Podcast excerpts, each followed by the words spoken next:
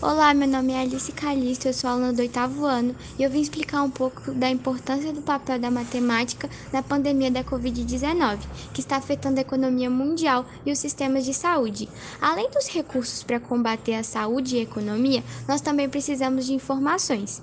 A sociedade e a população precisam de respostas para perguntas que só podem ser respondidas com a ciência da matemática.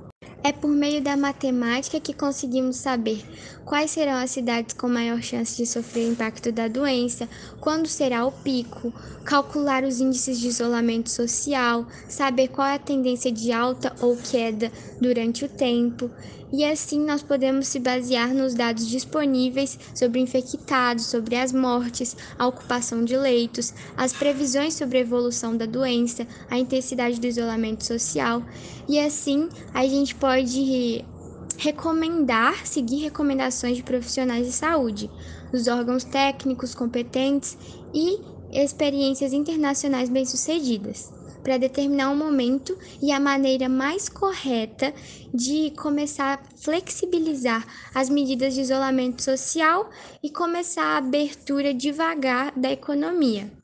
Mas nesse meio, tem muitos métodos matemáticos que tem um papel super importante para a solução da crise que está sendo causada por esse vírus. A matemática vem mostrando a evolução da Covid-19 no nosso país e no mundo.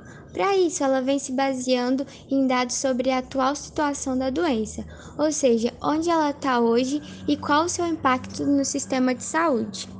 Estamos lidando diariamente com a pandemia. Em consequência disso, estamos lidando também com a matemática. Já virou costume os números e gráficos nas nossas redes sociais, nos noticiários e em qualquer outro lugar onde fale da pandemia que tomou conta do mundo. Então, antes de falar que a matemática não é importante e não está presente na sua vida, pense duas vezes. Os matemáticos estão tendo que correr contra o tempo para prever os cenários e responder às incertezas da reprodução do vírus.